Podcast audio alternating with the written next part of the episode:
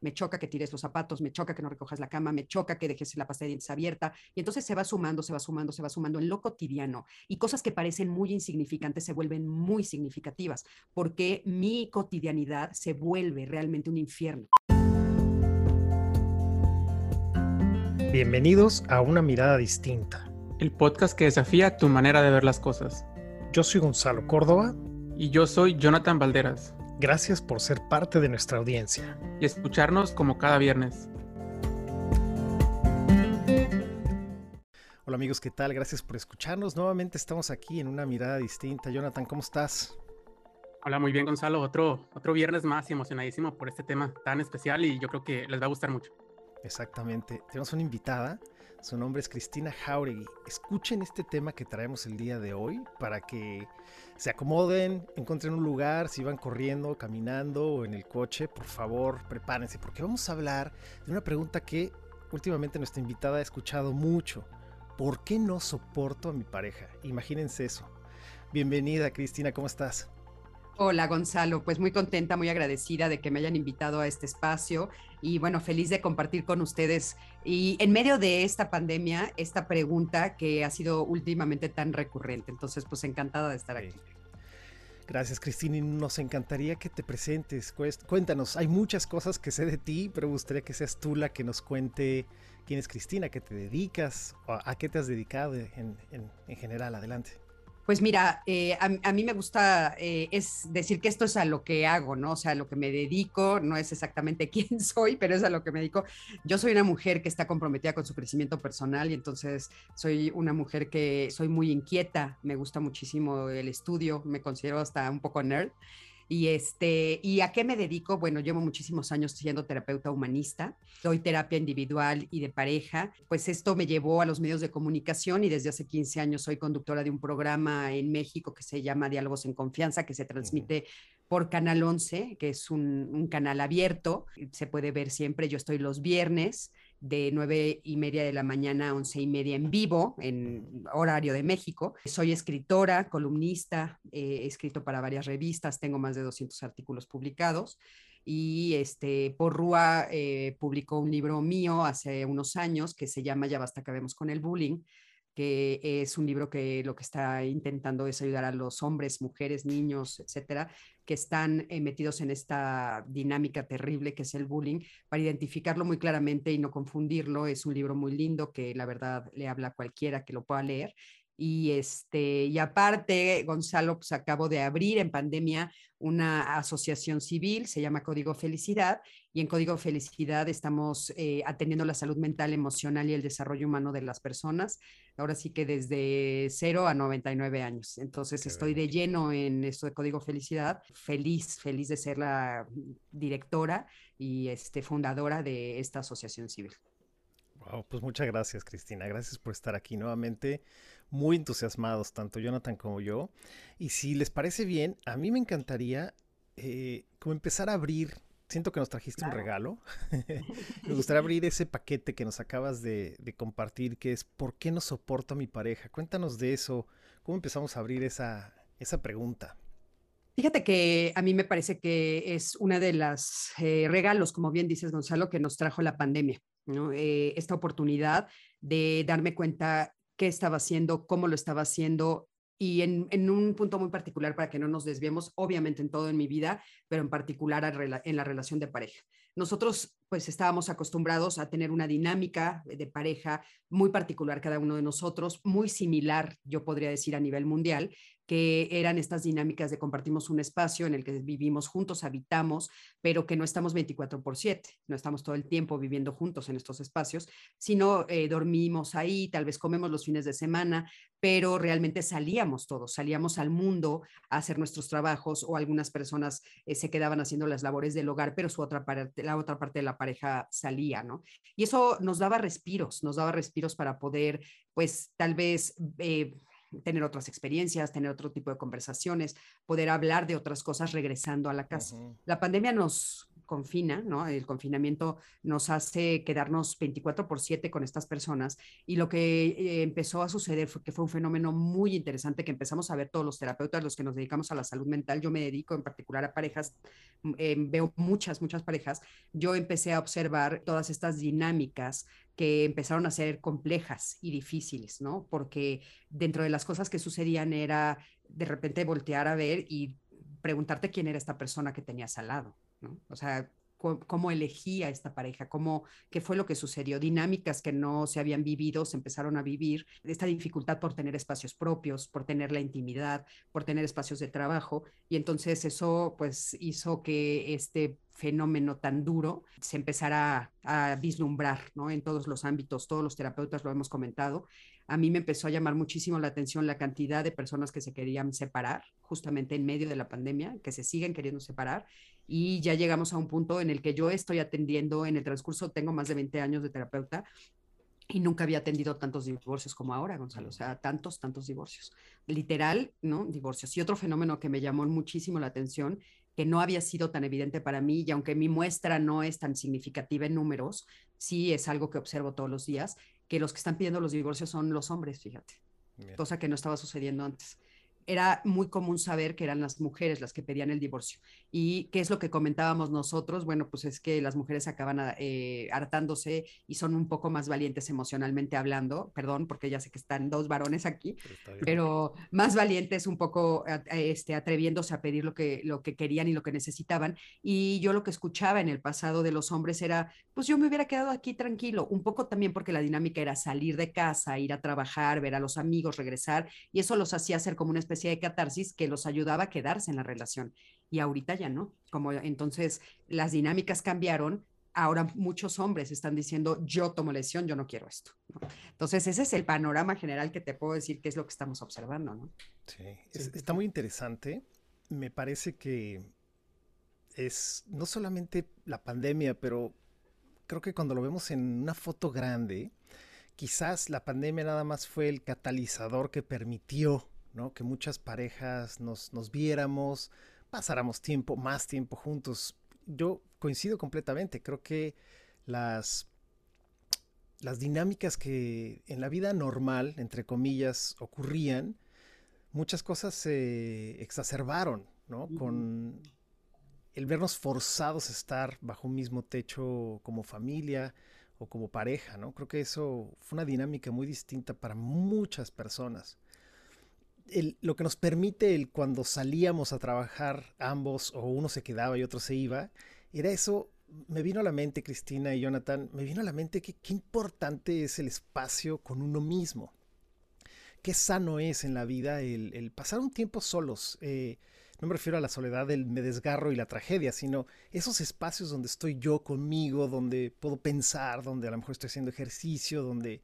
Y cuando eso se corta, quiero imaginarme que es una de las cosas que viene a agitar esa, esa bebida, ¿no? Y se convierte en un veneno, ¿no? No sé cómo lo ves tú, Jonathan, pero se me hace interesantísimo este, podernos ir más profundo si es posible, ¿no? ¿Cómo lo ven? Sí, sí, sí, exactamente. Y yo es lo que es lo que también me vino como de reflexión, esta parte de, eh, que dice Cristina que, y que coincide Gonzalo, yo también coincido con que a lo mejor la pandemia no fue algo así como que provocó todos esos problemas, como, o que provocó que ya no soportara a mi pareja o que ya no pudiera como aguantar, sino que a lo mejor le vino a dar luz a algo que ya estaba pasando, pero como pues en, el trabajo, en el día a día, en el no convivo con mi pareja, a veces ni siquiera la veo, o sea, etcétera, es como que pues, o sea, no, no, no es algo como que se me tenga que enfrentar, ¿no? Sin embargo, si ya hay problemas detrás o ya hay como que ciertas fricciones y estoy 24/7 conviviendo, ¿no? Yo creo que en ese espacio, yo creo que ahí es donde es casi imposible como escapar, ¿no? De estos problemas y, por eso, Cristina, yo tenía una pregunta aquí, que yo creo que son muchos factores los que, los que conlleva como este, que te llevara a hablar de ese tema, que es por qué no soporto a mi pareja. Yo creo que uno de ellos fue la pandemia. Sin embargo, mi pregunta es como que, ¿qué tanto tuvo que ver la pandemia? No sé si tú has trabajado con parejas a lo mejor que durante pandemia hayan, no sé, mejorado o, o que hayas visto así como casos de éxito o de plano así como la pandemia vino como a arruinar todas las relaciones y, y así o si ya había como ciertos problemas que la pandemia solamente vino a como a hacerlos más grandes, ¿no? Pues mira, Jonathan, yo creo que son como los dos temas y esta pregunta que haces es justamente muy importante, te voy a decir en qué sentido. Los terapeutas casi no hablamos de la parte positiva, ¿no? O sea, porque nos dedicamos a ayudar a las personas a tener una mejor salud mental, a que sus problemas se resuelvan, a que tengan una mejor relación de pareja. Rara vez a mi consultorio va a llegar una pareja que se lleva increíble, ¿no? ¿Para qué va a venir si considera que no necesita cambiar nada? Cosa que, bueno, en Argentina es completamente diferente. Si no tienes terapeuta, este, el loco eres tú, ¿no? o sea, ¿cómo no vas a tener terapeuta? En, en, México estamos viviendo otra realidad. Este, todavía no todos estamos en ese tema como Argentina. Y evidentemente también otro de los fenómenos que se observó en pandemia y que sí hemos observado es esto de la maravilla de muchas parejas haberse reencontrado y haber pues vuelto a decir sí quiero contigo. Ah, y me encanta estar contigo. Y yo te puedo decir que yo fui una de esas, ¿no? O sea, a mí, bueno, me, la pandemia me cayó como anillo al dedo en ese sentido. O sea, yo, yo reafirmé que estaba en el lugar adecuado con la persona adecuada y estoy feliz de haberlo reafirmado, aunque no lo dudaba antes. Pero a mí eso me ayudó a darme cuenta que estar 24 por 7 no me hizo estar más irritable o más enojada o sentirme incómoda. Al contrario, fue así como un regalo, ¿no? Eh, en, en este caso, y creo que muchos, muchos lo vivimos así sí efectivamente la pandemia lo que hizo fue avivar el fuego en las personas en las que ya tenían algunos problemas. Y este ejemplo que pones, Jonathan, por, de, de, que se sentían en pandemia los problemas surgen más fuerte, es evidente, claro que sí. Y te voy a decir por qué. Muy fácil. Y, a veces es lo que nos truena, que es lo cotidiano. Por ejemplo, ¿no? yo puedo decir en la mañana, fuera de pandemia, qué horror, deja la ropa tirada, ¿no? Pero bueno, ya, ni modo, ya me voy a trabajar, yo me voy, tú también te vas a trabajar. Y la ropa tirada se me olvida, porque el trabajo o mi actividad cotidiana me hace poner atención en otras cosas que son más importantes que la ropa se haya dejado tirada, ¿no? Y entonces no estoy como con la molestia todo el tiempo, pero imagínate todas esas cosas cotidianas que de repente se vuelven una gran carga. Me choca que tires los zapatos, me choca que no recojas la cama, me choca que dejes la pasta de dientes abierta. Y entonces se va sumando, se va sumando, se va sumando en lo cotidiano. Y cosas que parecen muy insignificantes se vuelven muy significativas porque mi cotidianidad se vuelve realmente un infierno. O sea, todo el tiempo estamos discutiendo por cosas que tal vez parece que no son importantes, pero que están reflejando un problema mayor. ¿Y qué, qué cuáles son las cosas que pueden estar reflejando este tipo de problemas? Eh, varias, varias situaciones. Primero que nada, una es nuestra situación cambió. No lo queríamos, no era algo que habíamos planeado, no lo vimos venir, no nos preparamos porque al mundo nos agarró por sorpresa. Y en este caso en particular, nuestra situación cambió pero podemos aplicarlo a cualquier tipo de situación que cambia dentro de la pareja y que pone a la pareja en un estado en el cual tienen que replantearse muchas cosas, desde valores, desde proyectos de vida, desde acuerdos económicos, acuerdos de espacio, ¿no? La pandemia también nos hizo, de manera súbita y tal, darme cuenta si yo había cambiado o si mi pareja había cambiado a nivel individual, no solo mi situación, a veces estar en lo cotidiano y en las carreras no me permite ver el cambio de la otra persona, el cambio en mí. Y tal vez corremos tanto que el cambio que se va dando de manera sutil no, no afecta tanto, pero en el momento en el que estuvimos confinados y que tuvimos que enfrentarlo porque esta situación cambió, insisto, puede haber cambiado otra situación, por ejemplo, la muerte de alguien o por ejemplo, el cambio de casa o el cambio de trabajo o que uno de mis hijos se haya tenido que ir a vivir a otro eh, lugar por la universidad y entonces nos vemos solos. Ese tipo de cosas nos confrontan con los cambios de pensamiento que yo voy teniendo por la naturaleza, por la realidad que estoy viviendo y porque estoy creciendo y siempre cambio. Y entonces estos momentos son los que me confrontan con, oye, yo ya no te reconozco ¿Cuántas veces nosotros hemos dicho, tengan mucho cuidado porque los hijos son catalizadores para que nosotros no nos veamos durante muchos años? O sea, 18 años, 20 años, en los cuales estoy enfocado en la familia, en mantener la familia, en mantener unida a la familia, pero me olvido de la pareja. Y entonces este cambio de situación, cuando nuestros hijos se van, nos confrontan con dos personas que ya no se conocen. Entonces, eso es realmente verlo un poquito más amplio, no solo en el no solo en, en, la pandemia, sino en las realidades que suceden. Eso es lo que nos está sucediendo. evidentemente es algo que escondemos atrás, ¿no? Tal vez yo pues no me siento en intimidad, ya no me siento eh, entendido, no me siento en una buena comunicación, ya no quiero este proyecto de vida, no me gusta lo que está pasando en mí, no me gusta lo que está pasando en nosotros y nuestro proyecto de vida yo ya no le encuentro sentido. Y entonces, claro, se ve en, me choca que tires los zapatos, no me gusta que no te laves los dientes, es que no te peinas, es que ahora resulta que no te bañas, es que no llevaste a arreglar el coche, quién sacó al perro, quién va a sacar la basura, la comida no me gusta. ¿Sí me explicó? En todo eso se refleja. Espero haber respondido tu respuesta, tu pregunta. Está buenísimo, ¿no? Lo que, lo que nos cuentas. Me encantó lo que, en, qué niveles lo pones. A mí me encantaría, primero, antes de hacerte una pregunta, Cristina, recomendarte a ti y a la audiencia. Hay por ahí un, programa argentino, son varios episodios, que se llama Terapia Alternativa. Es buenísimo, por favor, búsquenlo. lo voy a apuntar, lo voy a apuntar. Se llama Terapia Alternativa. Y el, digamos que el tema central tiene que ver con pareja, tiene que ver con la dinámica entre la terapeuta y la pareja.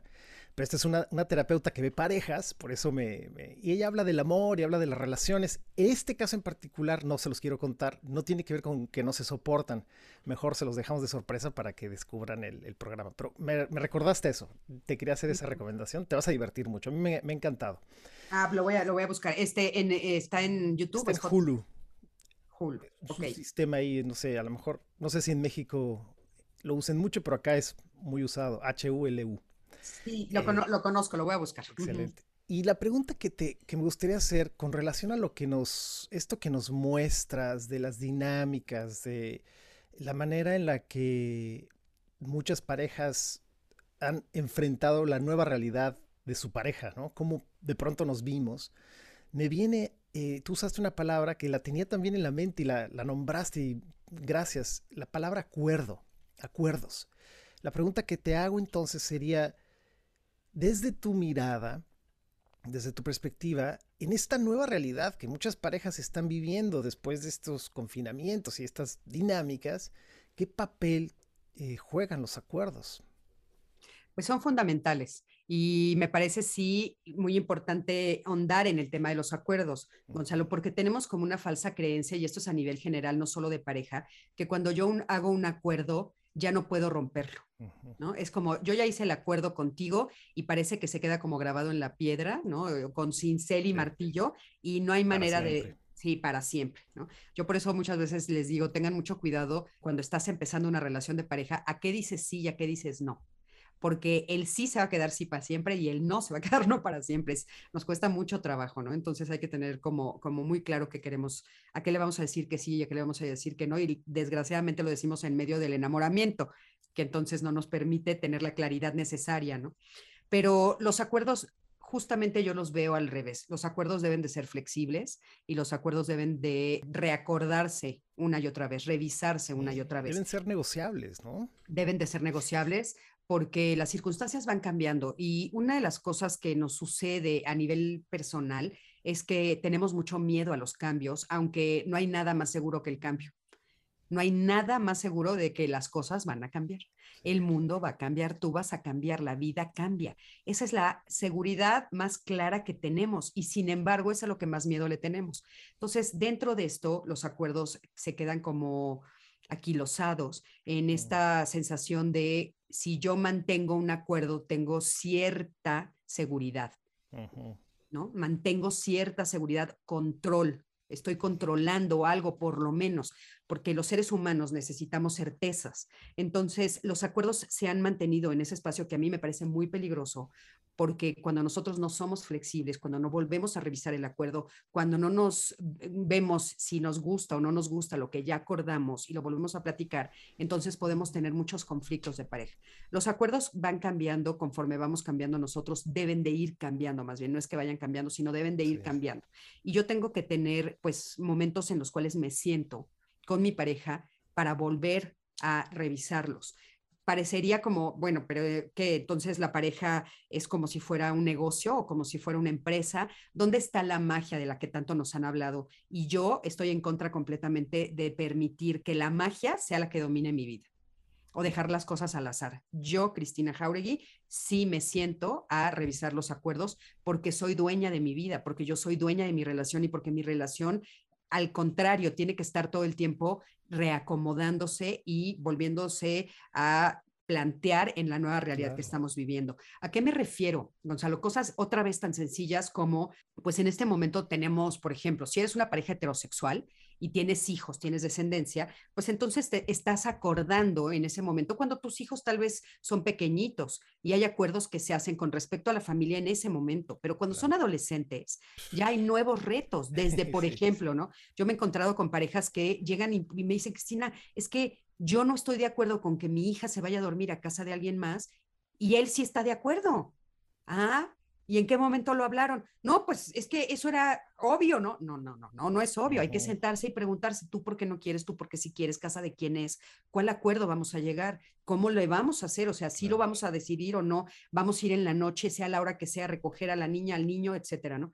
Igual con los acuerdos con, con las familias homosexuales o familias lésbicas, ¿no? Que también, por supuesto, pues son familias que también están a veces involucrados los hijos y a veces no.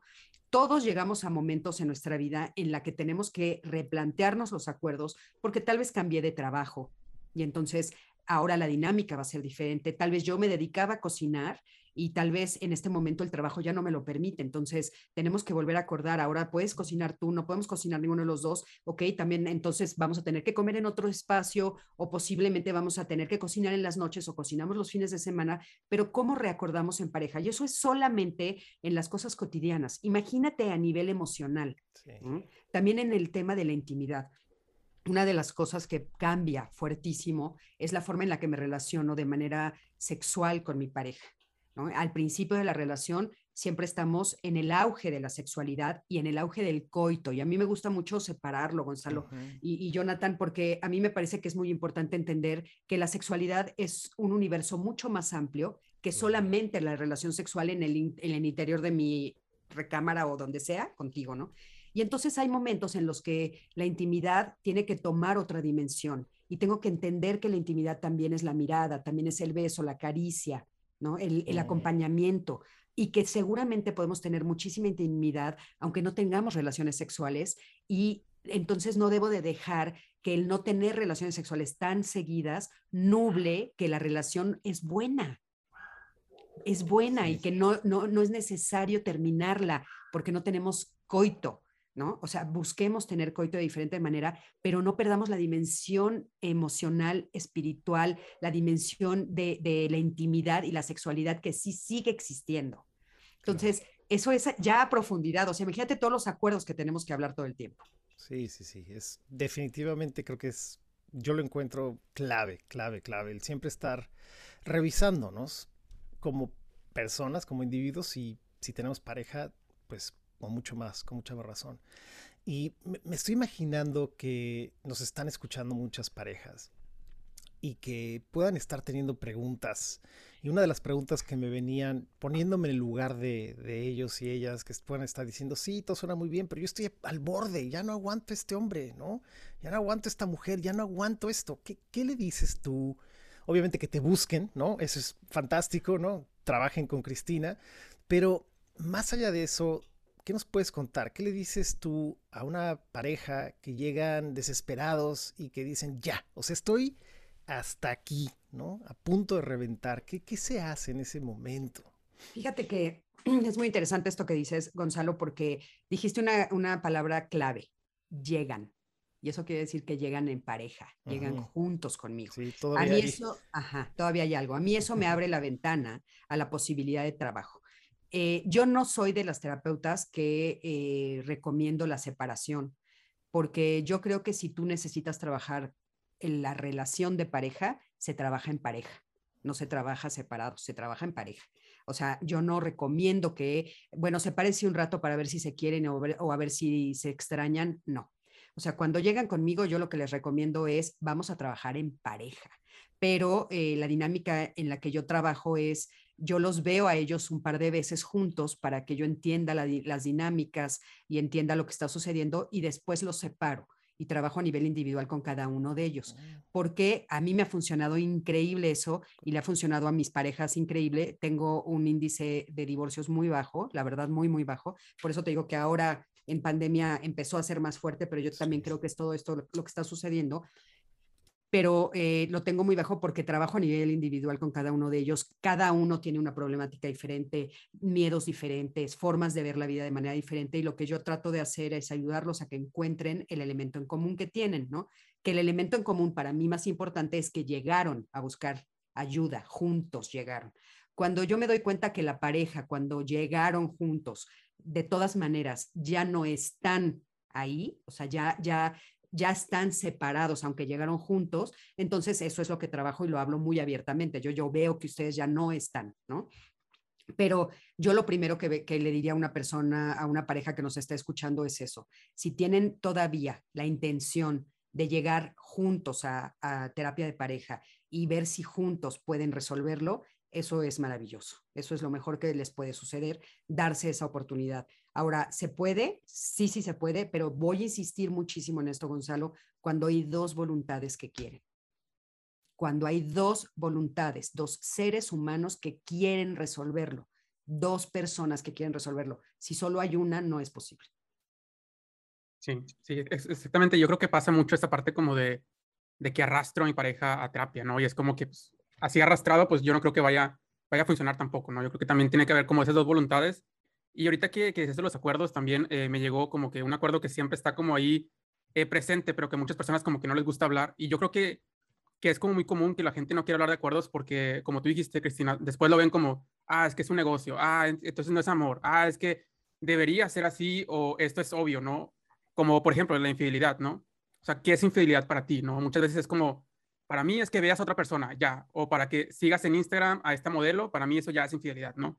O entonces depende mucho de, eso, entonces yo creo que también es, es, una conversación que está como muy ausente en las parejas, ¿no? Porque, o sea, como que se obvian muchas cosas y yo creo que desde la infidelidad hasta cualquier cosa, ¿cuándo vamos a convivir? ¿Cuándo vamos a salir? ¿Qué te gusta hacer? A lo mejor a mí no me gusta el fútbol, pero una vez por semana voy a verlo por ti, ¿no? Entonces, como que tomar mucho en cuenta esas cosas que pueden parecer obvias, sobre todo al inicio, ¿no? Eh, ahorita mencionabas esta parte como de la magia y yo creo que también eso es muy importante como que le quitemos esta parte de magia al amor. O sea, yo no digo que no sea mágico, pero no dejarnos llevar por esto porque si no empieza como, es que yo quiero la pareja de mis sueños y el príncipe azul y que venga aquí con, eh, con un carruaje por mí y siento que de repente como que obviamos muchas cosas o, o las ponemos mucho en la magia que si ya no funciona es como que, no, ya no fue como, como yo lo pintaba, entonces esto ya no funciona y, y me voy a divorciar, ¿no? Entonces, con esto, Cristina, mi pregunta es que eh, yo creo que veo como dos cosas como muy importantes eh, en, lo que nos comentas de la pareja. Una es como la dinámica que se da ya estando en pareja y otra cosa que yo también creo que es muy importante es la, la elección de pareja, ¿no? Entonces yo creo que ambas necesitan acuerdos o necesitan que tú te sientes a pensar qué es lo que quieres, qué acuerdos quieres, cómo quieres que se vea tu pareja, cómo quieres que sea, porque siento que, que eso es algo que al menos personalmente yo no lo hacía, pero lo empecé a hacer sin embargo, yo veo que mucha gente no lo hace y mucha gente se deja llevar como por la magia, por la intuición, por el instinto, que no digo que esté mal, sin embargo, digo que solamente eso nos puede llevar como a, este punto de qué nos pasó, ¿no? O sea, si todo estaba bien, pues sí, al principio todas las parejas van a funcionar bien porque están enamoradas, no se ven los problemas, no me, no me interesa que a lo mejor dejaste la toalla ahí, pero ya conforme va, va avanzando el tiempo es como que se vuelve ya cansado los mismos problemas de siempre porque a lo mejor yo nunca puse atención en qué es lo que buscaba en una pareja, qué acuerdos yo quería, cómo yo veía mi relación, si esto era compatible con esta persona que tenía enfrente. Y,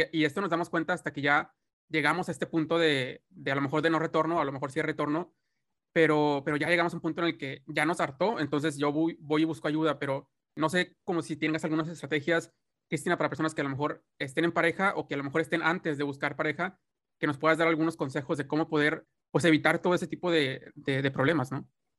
Ok tocaste muchísimos puntos, Jonathan. De hecho, los apunté porque creo que cada uno de esos puntos nos podría llevar a un programa en sí mismo, la verdad.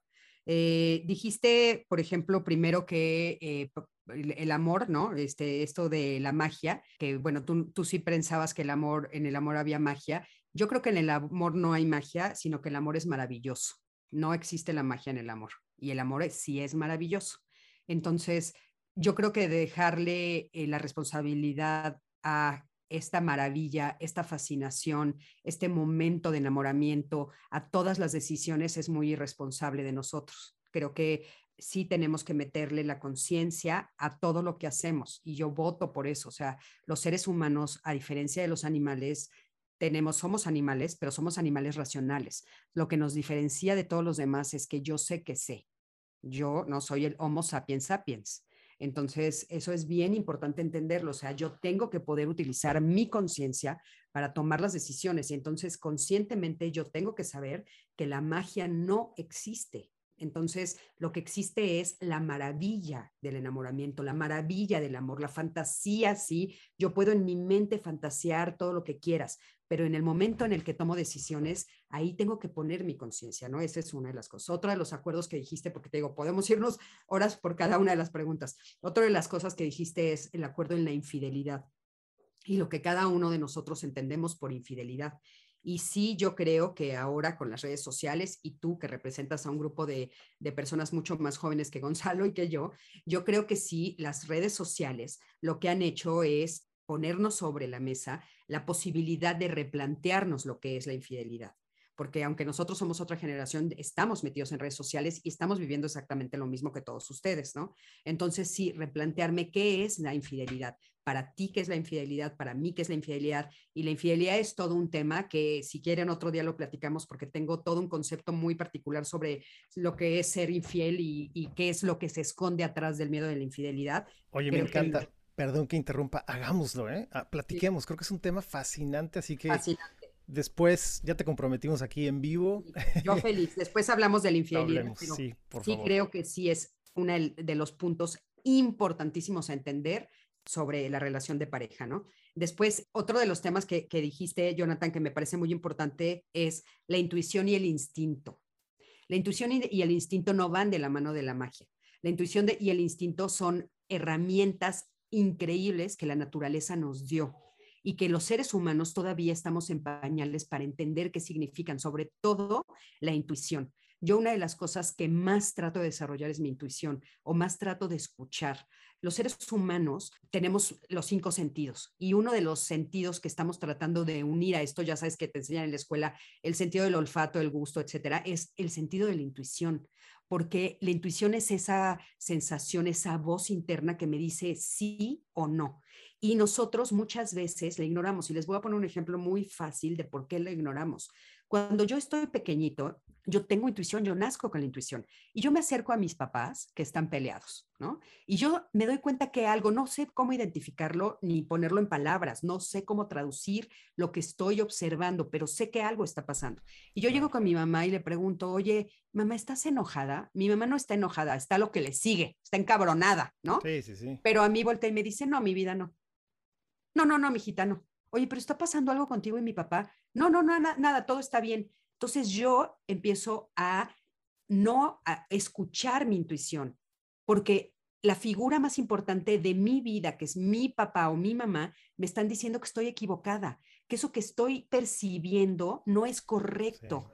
Entonces yo empiezo a hacer a un lado la intuición cuando la intuición es de las herramientas más importantes en nuestra vida. La intuición es la que nos dice, deberás hacerle caso a mi intuición, observar bien la corazonada, es esa, cosa que me habla desde el corazón y me dice, algo aquí no está bien. Si en ese momento mi mamá me, me hubiera dicho de niña, sí, mi amor, sí estoy enojada y papá y yo estamos peleándonos, pero todo va a estar bien, a mí eso me abre a la posibilidad de empezar a hacerle caso a mi intuición y a creer en mí y a creer en lo que yo empiezo a percibir. Entonces, fíjense, ese es otro tema fuertísimo, ¿no? Y por último, dijiste esto de la elección de pareja, Jonathan, que la elección de pareja, tienes toda la razón, que también es otro tema enorme. nos han dicho durante muchísimas eh, décadas que nosotros elegimos a nuestras parejas de acuerdo a nuestros papás, ¿no? Dicen, ay, claro, es que tú eliges a tu papá o eliges a tu mamá a través de la pareja. Y durante un tiempo fue una, una frase que nos molestaba mucho y que no queríamos escuchar. Pero yo hoy abogo porque sí sí, efectivamente, sí elegimos a nuestros papás o a nuestras mamás o a nuestros abuelos o a nuestros tíos, simple y sencillamente porque es lo único que conocemos, porque es lo que nos suena familiar. Y puede ser que lo familiar sea algo muy sano, que mi familia sea una familia donde sí hay comunicación, donde los acuerdos se dan, donde los pleitos se resuelven, donde hay discusiones que no llegan a golpes. Y entonces puedo hacer una buena elección de pareja que se refleje mi familia en esa persona. Pero hay veces que lo que yo estuve viviendo en mi relación de familia fue, por ejemplo, adicción Puede ser que yo venga de una familia de adictos y puede ser que sean adictos al trabajo o adictos al pleito o adictos a alguna sustancia. Hay muchas formas de adicción y entonces yo elijo a una pareja que tiene alguna forma de adicción porque es donde siento familia, donde me siento en familia, donde me resuena lo familiar. Entonces, ¿cómo hacemos la elección de pareja? Es muy, muy importante sí sentarnos y pensar, ok, ¿cuál es el ejemplo de pareja que yo he visto en mi familia? cómo fueron mis abuelos, cómo fueron mis papás, mis hermanos, si soy más grande, mis tíos, eh, algún, algún vecino, alguien que haya sido muy significativo. Todas esas experiencias son las que conforman mi idea de ser pareja. Y entonces es muy importante yo hacer un alto en el camino y preguntarme, ¿cómo elijo pareja? ¿Desde dónde le elijo? Y tener mucho cuidado y darme cuenta y ser muy, muy honesto conmigo mismo nada más pues yo sí vengo de una familia de adictos, tengo que tener mucho cuidado, ¿no? De no elegir eso. Muchas veces trabajo terapéutico nos ayuda a poder eh, elegir mejor, a salirnos de ese patrón. O sea, hacer conciencia nos ayuda a, salirnos de ese patrón. Es muy importante ese punto. Oigan, y antes de, que vayamos a cerrar, quiero también decirles que en esto de, de, qué les recomiendo a las parejas, que me parece muy importante, otro de los fenómenos que vimos ahora y que se disparó o se abrió, digamos, muy claramente es que el compromiso sí de pareja, o sea, yo les dije, cuando llega una pareja conmigo, yo no, a mí no me gusta separarlos, cuando ya viven juntos, ese punto lo quiero aclarar, porque ahorita estamos viendo muchas formas nuevas de hacer pareja o muchas formas que ya existían de hacer pareja, pero que ahora se están haciendo visibles, como por ejemplo LAT, en Estados Unidos le están llamando LAT, L-A-T, Living Apart Together. ¿Qué quiere decir esa nueva forma de pareja o esa pareja que se está visualizando más? Son parejas que realmente están comprometidas, pero no están viviendo bajo el mismo techo, pero sí tienen acuerdos, sí tienen compromisos, no aceptan la infidelidad, sí se apoyan económicamente. Este también es otra forma en la que lo están viviendo, ¿ok? Está interesantísimo, es que los seres humanos somos unos seres complejos, pero también fascinantes, llenos de, llenos de cosas muy luminosas y también a veces muy complejas y muy oscuras. Todo eso bienvenido, está muy interesante. Fíjate que escuchándote, eh, escuchando lo que le contestabas a Jonathan, me, me recordaste algo que a mí me encanta decirle tanto a mis alumnos como a mis clientes. Esto es algo que siempre platico, que una de las conversaciones más complejas en las relaciones, no solamente de pareja, en las relaciones de negocios, en las relaciones con amigos, con hijos, en el plano en el que quieras, son las conversaciones ausentes. Esas son las más peligrosas. O sea, las conversaciones que no tenemos, garantizado, se van a convertir un poquito más adelante o, en el largo plazo en estas, el efecto bola de nieve, donde nos vamos a ver inmersos en una cuestión muy compleja y más nos vale eh, tener esa conversación, tener esas conversaciones que no hemos tenido.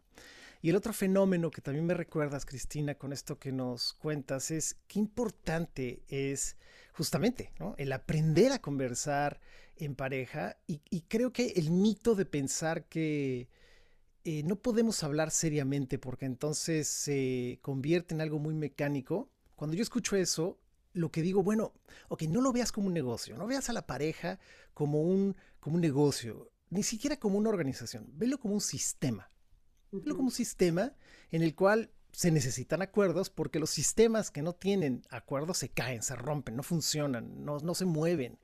Y dado que tú nos, nos, has contado y sabemos que los seres humanos, la gran constante es la, el cambio, a veces no la transformación, pero sí el cambio, entonces más nos vale también, siento yo, eh, aprender, ¿no? Aprender a sentarnos a conversar, a hacer acuerdos, a cambiarlos, a negociarlos, a renegociarlos, a revocarlos. Creo que es lo que también hace fascinante, ¿no? La relación con los seres humanos, darnos cuenta. Fíjate, Gonzalo, que eh, el tema que, que está aquí todo el tiempo en la mesa y que no lo hemos nombrado son las emociones. Y entonces eh, esas conversaciones no dichas son porque hay emociones que yo no he resuelto y porque tengo miedo a esa conversación y lo que va a suceder conmigo qué emoción va a traer en mí o qué emoción va a traer en ti y eso qué va a hacer con nosotros, ¿no? Entonces, yo creo que es muy importante darnos cuenta que también lo que está escondido atrás de las relaciones eh, que no se hablan es algo que es muy, muy importante y que casi nadie trabaja, que es la diferencia entre un acuerdo y, y un malentendido. Entonces, nosotros discutimos en parejas, discutimos en familias, con amigos, etcétera, discutimos creyendo que siempre estamos frente a malos entendidos. Y entonces, para poder solventar el malentendido, entonces yo pues trato de explicarte mi punto de vista una y otra y otra vez para que entonces tú me entiendas. Y no me doy cuenta que no estoy frente a un malentendido, sino que estoy frente a un desacuerdo. ¿Y qué, cuál es la diferencia? Es que el malentendido, yo simplemente te lo explico, tú lo entiendes y entonces puedes ya moverte hacia otro lugar. Por ejemplo, oye, vamos a vernos en el McDonald's que está en la Avenida 5. Ah, órale, perfecto, ¿no? Y resulta que en la Avenida 5 hay dos McDonald's, oh. no hay uno. Entonces yo me llegué a uno y tú llegaste al otro, ¿no? Entonces cuando llego ahí nos hablamos, oye, pues yo estoy en el McDonald's de Avenida 5. Yo también. ¿Cómo? Pero no te veo. ¿En qué mes estás? Pues estoy en la 3. Pues tú, yo estoy en la 3, no estás, ¿no? ¿De qué? A ver, Avenida 5, ¿con qué esquina estás? Porque yo estoy en Avenida 5 con la esquina 24, ¿no? Ah, yo estoy en la Avenida 5, pero en la esquina 1. Ah, bueno, ¿tú vienes o yo voy? ¿No? Ya nos pusimos de acuerdo, hubo un malentendido en el espacio, pero un, mal, un desacuerdo es mucho más fuerte. Yo quiero tener hijos y tú no. ¿No? Pero ya estamos casados. Claro. Y entonces, ah, los desacuerdos son breaking points. Hay desacuerdos muy, muy fuertes con los que no puedo vivir. ¿Por qué no puedo vivir con un desacuerdo de quiero tener hijos y tú no? Porque si no nos ponemos de acuerdo en eso, o sea, yo siempre te voy a cobrar el que no me hayas dejado tener hijos y tú siempre me vas a cobrar el haber tenido hijos. ¿Sí me explico? Y entonces es un desacuerdo tan fuerte que nos va a tronar de raíz y vamos a vivir muy infelices y vamos a estarnos todo el tiempo acusando. Yo les quiero decir que por eso las conversaciones son tan difíciles. Ahora, hay desacuerdos con los que sí podemos vivir, pero son muy, muy, muy elementales, ¿no? O sea, no son estas cosas fuertes que cambian mi vida. Por ejemplo, pues yo le voy a la América y tú a los Pumas, ¿sí? Inclusive a veces en religiones tú eres de una religión y yo soy de otra y nos podemos respetar y tú vas a tu templo y yo voy al mío y nos pusimos de acuerdo en cómo vamos a bautizar o no bautizar a los hijos o qué religión les vamos a dar o les vamos a dar las dos y podemos en ese desacuerdo vivir. Pero hay otros desacuerdos en los que no podemos vivir juntos y quiero decirles que los desacuerdos inclusive son los que provocan las guerras mundiales. No son malos entendidos, son desacuerdos, no estoy de acuerdo este pedazo de tierra es mío, no es mío, pues no estoy de acuerdo, pues yo tampoco estoy de acuerdo y nos matamos. Entonces, atrás de la conversación que no hemos tenido, eso es lo que hay, algo mucho más grave, pero que difícilmente observamos y que muchas veces necesitamos pues hablar con alguien o sentarnos y con mucho valor y mucho amor de por medio poner sobre la mesa qué es lo que realmente está pasando, porque si estamos frente a un desacuerdo, podemos correr el riesgo de que tengamos que separarnos, porque lo que está en medio de nosotros es completa y absolutamente eh, pues nuestra infidelidad, digo nuestra infelicidad, ¿no? Y claro, por supuesto, la infidelidad también, porque eso es de las cosas que empiezan a suceder inmediatamente. Y esto que dices de hablar seriamente, a mí me llama mucho la atención, porque creo que otro de los grandes temas es, no nos enseñan a discutir en pareja. Entonces nosotros creemos que todas las discusiones van a terminar en golpes, pleitos, insultos. Y yo creo que no. Cuando a mí me dicen, oye, es que tú recomiendas que no discutamos en frente de los niños, si se van a pelear, a faltar el respeto y gritar, recomiendo que no.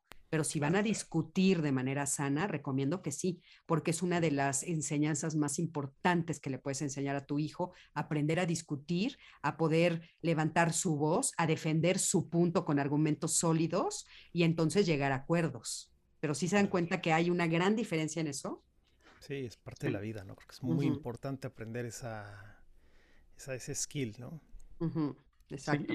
Incluso yo creo que eh, tocaste un tema muy importante que que yo creo que se habla poco por el hecho de que pues yo creo que nos da miedo de encontrar a alguien como que cumpla ciertos requisitos y yo creo que dentro de la búsqueda de pareja eh, están lo que, lo que ya podemos llamar como los no negociables y yo siento que es muy importante que esos no negociables los definamos antes de entrar a, a inclusive buscar pareja, porque si no tenemos claro cuáles son mis no negociables, por ejemplo, tener hijos, tal religión, tal cosa, o sea, lo que sea, como que tenerlo bien claro, porque si no, ya estando dentro de una relación, muchas veces pensamos que la persona va a cambiar, o Ay, ya cuando vivamos juntos va a querer tener hijos, o sea, le va a dar ganas, ¿no? Y es como que, pues, no, o sea, no funciona así, ¿no? Sobre todo en cosas como que tan primordiales. También yo creo que otro de los puntos que mencionaste, que yo creo que, que es clave para todas las parejas que nos escuchan, es que muchas veces asociamos como que la ausencia de conflictos con, eh, con el amor, ¿no? O sea, muchas veces asociamos como que, ah, es que nunca peleamos, ¿no? Y yo, yo bueno, yo al menos en mi experiencia ah, eh, que he tenido, es que cuando hay una ausencia de conflictos, normalmente hay una persona que se está callando muchas cosas, ¿no? Entonces también como que tenerlo muy presente para que no nos guiemos solamente con esta parte de, ah, es que nunca peleamos, es que nunca discutimos, es que nos llevamos o sea, muy bien, etcétera. Pero pues muchas veces, ¿qué tanto te estás callando en la relación?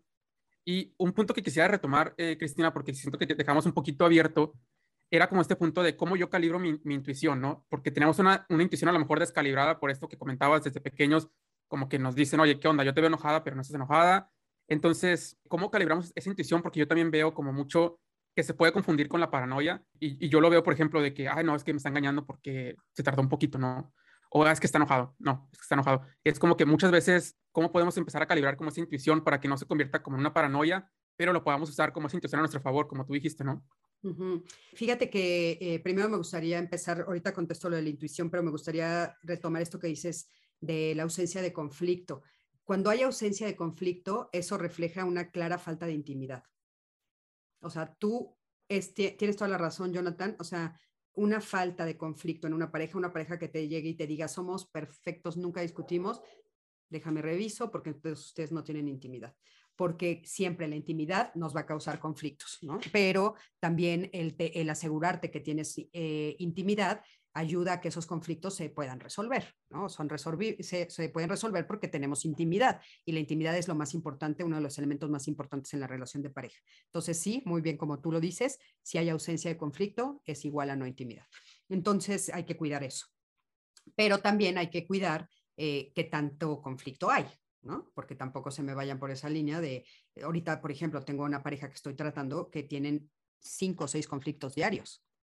Entonces, perdón, ahí ya no estamos hablando de intimidad, ahí ya estamos hablando de una pésima relación de pareja, de falta de, ahora, sí que incompatibilidad de caracteres, ¿no? Y ese ya es otro tema. Con respecto a la intuición, es una muy buena pregunta, Jonathan, esta que haces, y muy compleja, porque como dije al principio cuando hablé del tema, es uno de los temas menos estudiados, menos tratados, porque siempre ha sido negado para nosotros. Y porque ahí yo te podría decir que hay, hay como una, un teje de magia, ¿no? Hay, hay, como una especie de que le estoy dejando a algo de mágico mi, mi decisión. Entonces parecería que yo me estoy contradiciendo si te digo, oye, pues hazle caso a tu intuición, donde parece que hay algo de magia. Pero no, la intuición no, no es esta paranoia de, pues me están pintando el cuerno. No, no es así. Primero que nada, pues tengo que revisar yo cómo estoy, si yo me siento insegura, si tal vez eh, yo he vivido con anterioridad alguna situación que tenga que ver con que mis papás eh, tal vez se divorciaron, se pintaron el cuerno, hubo mucho engaño, hubo mentiras, y entonces eso a mí me puso en un estado de alerta continuo, constante, y yo así me acerco a las relaciones de pareja y de inclusive a cualquier tipo de relación. Siempre estoy como pensando que me van a faltar, que me van a engañar, que me van a pintar el cuerno, y entonces eso no estamos hablando de intuición. La intuición es esta corazonada de que algo va a pasar, de que algo no está bien o de que algo ya pasó es esa voz interior que solamente podemos nosotros tener acceso a ella en la paz y en la tranquilidad de nuestra propia mente y de nuestro propio corazón y darnos cuenta de que es una alerta, una alarma, que qué es lo que me está diciendo la intuición, me está cuidando. Es como nuestra voz más sabia, pero más abandonada. Entonces, ¿de qué manera puedo yo eh, pues darme cuenta que estamos hablando de la intuición? La intuición es algo que te llama y te habla, no siempre ni todo el tiempo. Cuando yo estoy en paranoia de me están pintando el cuerno, pues es cinco minutos todo el tiempo. Cualquier cosa que hagas para mí ya es, claro, me estás pintando el cuerno. Claro, oye, voy a llegar tarde, me estás pintando el cuerno. Oye, es que fíjate que tengo una comida, me están pintando el cuerno. No, no, no, no, no. Eso es otra cosa. Es la intuición es cuando de repente tú observas una mirada y tienes una corazonada de ouch, algo hay ahí. Algo sucedió. Y como sí lo sabemos y es muy certera la intuición, nos da pánico enfrentarlo porque sabemos la respuesta desde antes. Sabemos que hay un sí ahí, sabemos que hay un no ahí y preferimos ignorarlo porque la intuición es muy certera. Entonces, pues yo les invitaría a que se eh, pues echaran un clavado a los estudios que hay sobre la intuición y a libros. La verdad, ahorita no tengo ninguno a la mano que me acuerde o que que sepa, pero sobre todo a escucharnos, ¿no? Escucharnos es lo más importante, escucharnos. Fíjate, yo les cuento rapidísimo una anécdota, yo iba con una de mis hijas y mi abuela hace algunos años y nos bajamos en una tienda donde yo tenía que comprarle el uniforme a mi hija. Y estábamos solamente nosotras tres en la tienda con la, de, la dependienta, ¿no? La señorita que nos estaba atendiendo, mi hija estaba dentro del vestidor. Esa fue una de las veces que más fuerte me gritó mi intuición y de repente yo vi en la puerta a un hombre parado, de cierta manera que algo me dijo, tienes que correr, mm. tienes que correr. Y entonces mm, agarré a mi hija, la saqué del vestidor, saqué agarré a mi abuela, mi, hija vestida con el uniforme que no habíamos ni pagado, me empujé al cuate este y me subí a mi coche. Y desde ahí le, le marqué a la señorita. Él cuando vio mi reacción salió corriendo. El señor salió corriendo. Y entonces le marqué a la señorita y le dije, oye, perdón, tal vez no vas a entender mi acción, estoy aquí afuera, no me estoy yendo, no estoy robándote el uniforme, simplemente algo me dijo que tenía que salir. Y ella me dijo, yo también lo sentí, señora. Oh. ¿Quién sabe qué iba a ser este hombre? No? sabemos. Ese es el punto de la intuición. O sea, si yo me quedo a averiguar, entonces, sí, me explicó, a veces la intuición nos hace correr y entonces, claro, ahí es cuando dudo, hijo, hice lo correcto o no, porque pues que igual y no iba a pasar nada. Esa es la intuición, ¿sí? Muy complejo. Sí, sí, sí. Oye, pues muy interesante, Cristina. Estoy fascinado. Estoy seguro que nuestra audiencia también ha disfrutado muchísimo esta conversación. Me encantaría, antes de despedirnos, que nos dejes todos tus datos, dónde te pueden buscar, cómo se pueden poner en contacto contigo. Cuéntanos todo lo que gustes acerca de esta, tus redes, en fin, adelante. Ay, muchas gracias, muchas gracias, Jonathan y Gonzalo, muchas gracias. Eh, bueno, pues me pueden encontrar en todas las redes como Cristina Jauregui.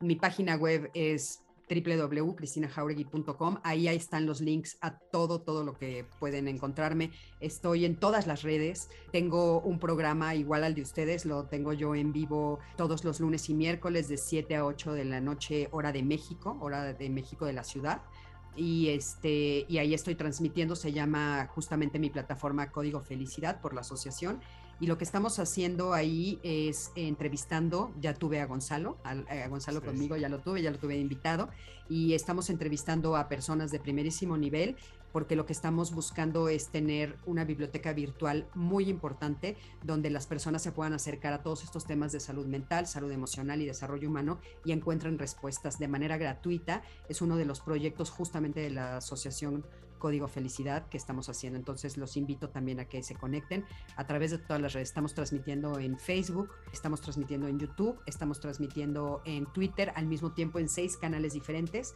y en cualquiera que se conecten, ya sea de Cristina Jauregui o de Código Felicidad, nos van a encontrar. Muchísimas gracias. Gracias a los dos. Un placer, gracias y nos vemos muy pronto. Hasta luego. Gracias Jonathan, gracias a todos. Gracias.